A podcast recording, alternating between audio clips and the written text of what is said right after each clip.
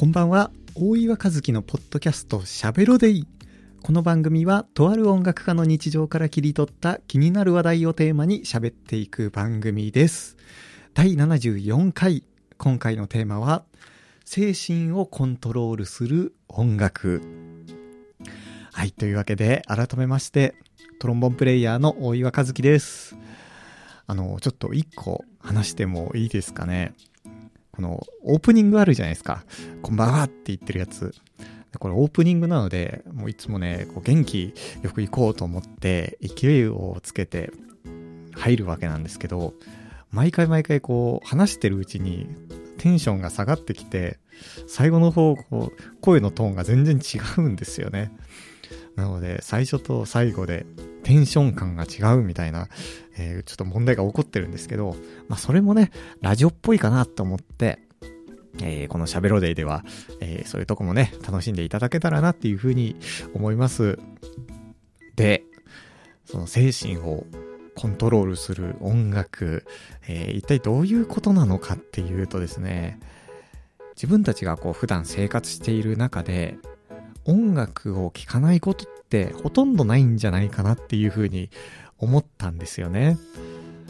それは、あの、お店に入っても BGM、有線とかがね、かかってるし、自分は、あの、ジムとかには行かないんですけど、運動する時とかに音楽聴くっていう人もいるだろうしさ、えー、テレビかけててもそうだし、あの、なんでしょう。映画とかアニメとか見てても、やっぱ音楽なかったらちょっと盛り上がりに欠けるっていうのもありますよね。もちろんその電車の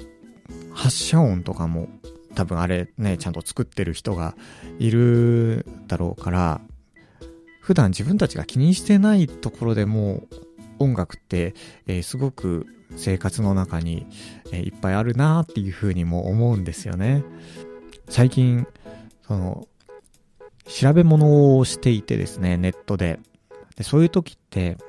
自分はラジオをかけて、えー、調べ物したりするんですけど、ちょっと久々にミュージックアプリを開いて、で、音楽聴きながら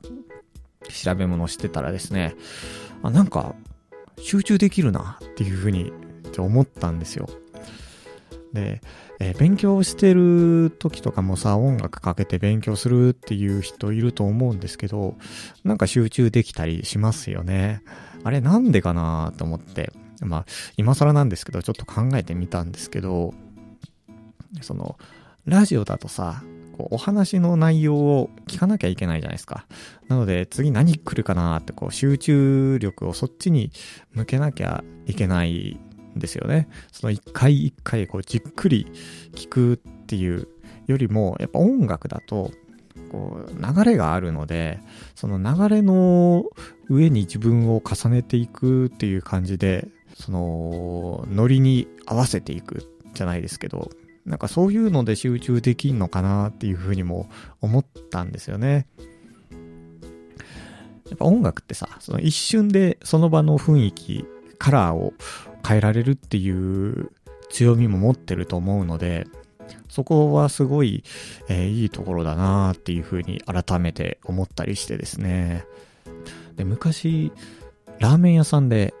アルバイトをしていたことがあって、そのラーメン屋さんでは、あの、J-POP がね、えー、有線で流れてたんですよ。なんでラーメン屋さんで J-POP なのかなって、まあ、ちょっと思っていたところもあって、で、店長がね、こう、いない時に、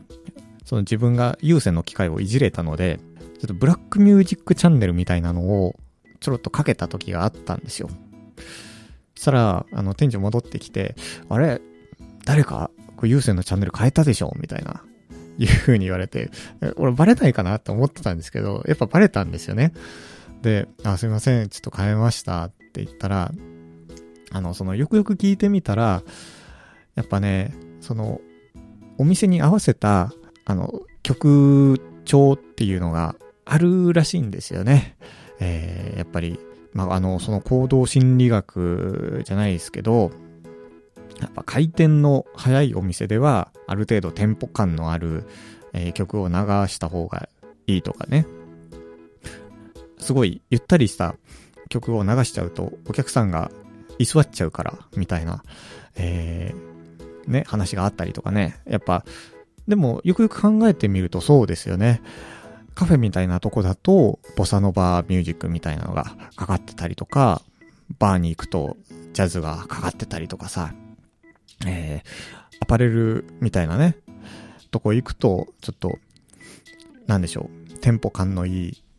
R&B ミュージックみたいなのがかかってたりして、あ、いや、そう考えてみたらそうだな、みたいなね。まあそういうエピソードがあったんですけど、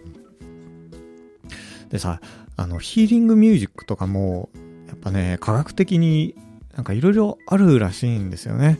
その、この何ヘルツの音が人に安心感を与えて、この何ヘルツの音を入れると癒しを与えられてみたいなね。やっぱ決まってるらしいんですよ。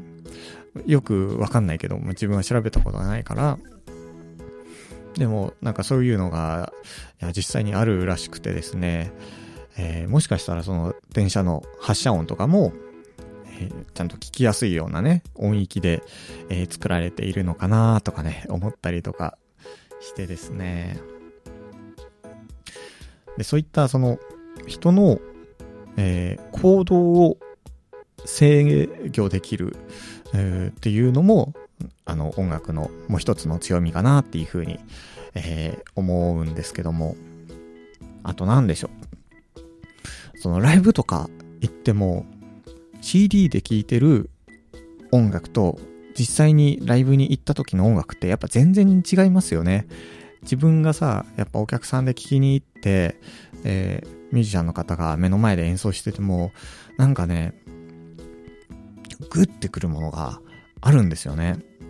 まあ、他の方どうかわかんないけど、やっぱ曲盛り上がってくると、すごくなんか自分の中でこう、グーってなる時があるんですよ。で、それ何なのかなって考えた時に、やっぱその、自分もうまくやれたらいいな、みたいなね、嫉妬心もあるのかもしれないし、あとはその音楽的な盛り上がりの精神の高まりみたいなのもね、あると思うし、そういうので、こう自分の、なんかね、感情の、こう、なんか溢れてくるものがあるんですけど、やっぱ、その脳の伝達物質とかも CD 音源と生の音源聞いた時って、ちょっと違うらしいんですよね。そのドーパミンとかさ、アドレナリンとかだと思うんですけど、やっぱこう、来るぞ来るぞ来るぞってなってて、で、はい、バンって、あ、来たっていう時の、なんかね、そこで出るホルモンの、うん、なんかね、感じが、すごくいいらしいんですよね すごくアバウトだけど。なので、その、生と、えー、CD 音源聞くって本当に、あの、全然、まあ、違うって、あの、体感的にもちょっとわかるじゃないですか。あ、ライブ行って今日すごく感動したなっていうのって、あんまりこう CD の中にはなかったりとかして、なので、えー、ぜひぜひね、まあ今、こんな状況ですけど、生のライブ聞きに行ける方は、ぜひね、生聞きに行ってほしいなっていうふうに思って、でさ、やっぱそれだけ、その、人間の精神とか行動とかにね、訴えること、訴えかけることができる力を持ってるのが、やっぱ音楽だなっていうふうに改めて思ったので、そう、生活の中でも効果的に聞き分けて、自分をね、こういい方向にコントロールしていけたらいいなっていうふうにも思いますよね。えー、なんか皆さんもよかったら、あの、これで自分のバイブス上げてるぜとかね、心を揺さぶられたちょっと音楽があったら、お便りとかメールで、えー、送っていただけたら、えー、嬉しいです。よろしくお願いします。はい。で、それで、ここからは自分からこれを聞いている皆さんへのお願いなんですけれども、本来であれば、やっぱね、ちゃんとしたライブハウスで皆さんに音楽を聴いてもらう機会を作ったりだとか、あと CD を制作して、もっとこういろんな方に自分の音楽を届けたいなっていうふうに思っているんですけども、なかなかちょっとね、厳しいもので、こうスタジオを借りたりだとか、CD を作る代金とかね、あと一緒に演奏してくれるミュージシャンもやっぱ生活かかってるので、ちゃんとしたギャラをお支払いしたいなって思ってるんだけど、やっぱそこでいろんなお金がかかってきちゃうんですよね。で、一人でこうやって、こうラジオを話したりだとか、YouTube 撮ったり、曲をね、作曲したりするのは無料でできるけど、皆さんにもっとこういい形で音楽を届けようって思った時に、どうしてもこう金銭的な壁が出てきちゃうので、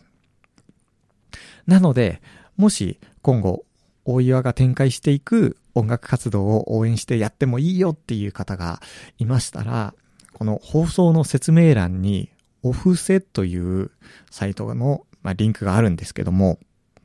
そこからメッセージと一緒に応援金を送れるような仕組みになっているので、ぜひ、えー、応援していただけたらすごく励みになるし、えー、幸いでございます。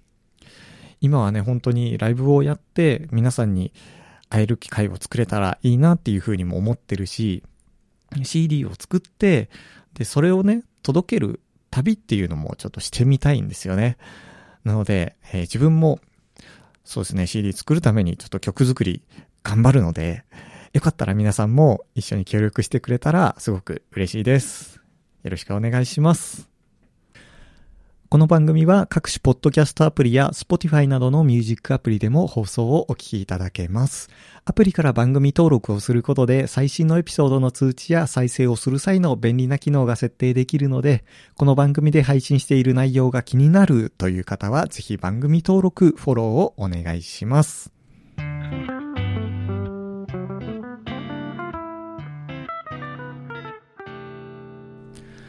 それではここまで聞いてくださってありがとうございました。BGM は大岩和樹の楽曲よりコールをお聴きいただいてのエンディングです。